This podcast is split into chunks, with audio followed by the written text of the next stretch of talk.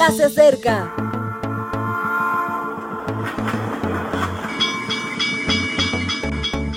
Partimos ya.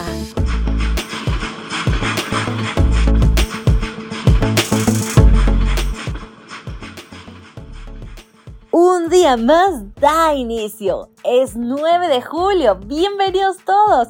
Quien te saluda es Sally Marín y para mí es un gran gusto el poder compartir esta mañana nuestra reflexión de hoy, misma que lleva por título Religión de familia. Recordemos que esta semana nuestro tema recurrente es misión en casa. Y vayamos a la Biblia, a Job 1.5, donde encontraremos nuestro versículo base. Y sucedía que una vez pasados los días de turno, Job los hacía venir y los santificaba. Se levantaba de mañana y ofrecía holocaustos conforme al número de todos ellos, porque decía Job, quizá habrán pecado mis hijos y habrán blasfemado contra Dios en sus corazones. Esto mismo hacía cada vez. Job era un hombre que hacía lo correcto exterior e interiormente. Hay personas que se convierten en especialistas en parecer buenos o fieles, pero que en su interior poseen tendencias que no son las adecuadas para su ropa exterior. Job no era así. Era un devoto a Dios que odiaba el pecado. Además era padre de una extensa familia, siete hijos y tres hijas. Y tan rico que se le podía considerar como el hombre con mayor influencia de todo el este. Podemos decir que Job era un buen testimonio de los creyentes en Dios. Estoy seguro de que en muchas ocasiones se habrá comentado que era muy bendecido porque hacía lo correcto, porque su Dios era mejor y más generoso que otros dioses. Job, sin embargo, tenía un problema instalado en casa.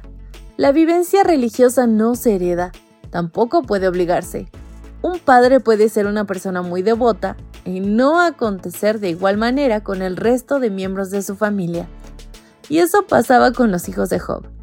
Preferían vivir el momento, sus fiestas a corto plazo, que pensar en la eternidad. Job era conocedor de esa irregularidad y como padre consecuente sacrificaba por los pecados de sus hijos. Quizá pensase que así ellos se acercarían a Dios y cambiarían sus vidas. Me gustaría que imaginaras a esos hijos junto a su padre en el momento de los sacrificios. Grandes ojeras producto de noches sin dormir, mirada cansada por las fiestas, posición sumisa y anhelante de que todo concluya, suspiros de aburrimiento.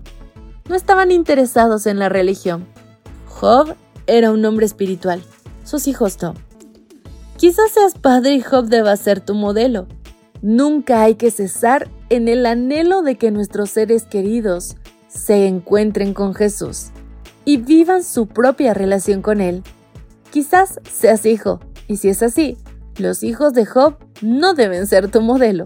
La religión familiar no se hereda, se aprende. No estamos hablando de ritos, de costumbres o de formas. Hablamos de encuentros personales. Sí, personales con Dios. No hay suficientes sacrificios de un padre que superen un minuto de relación verdadera con el Señor. Compartir la religión de la familia está bien. Vivir la religión de la familia es espectacular. Querido amigo, ¿no deseas que así sea tu vida?